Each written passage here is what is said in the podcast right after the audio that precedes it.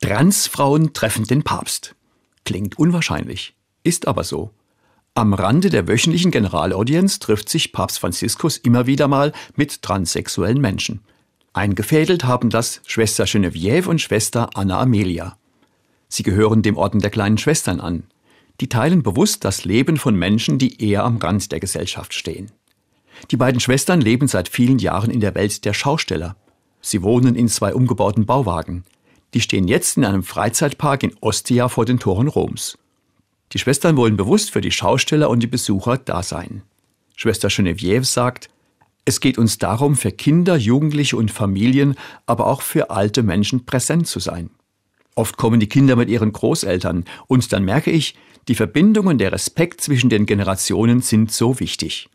Und weil die Schwestern so einfühlsam sind, lösen die Gespräche an ihren Spielbuden bei den Besuchern einiges aus. Aber die Schwestern verstehen ihren Auftrag noch weiter. Originalton Schwester Geneviève. Mir ist es wichtig, dass mein Einsatz über die Grenzen des Freizeitparks hinausgeht.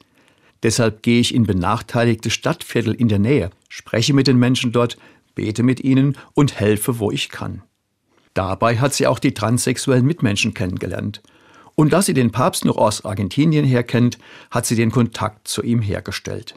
So schlagen die Schwestern Brücken zwischen ganz unterschiedlichen Lebenswelten.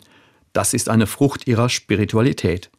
Sie teilen das Leben von Menschen am Rande der Gesellschaft einfach so, weil diese Mitmenschen ihnen wichtig sind, weil sie Gottes besondere Lieblinge sind. Missionieren wollen sie sie nicht.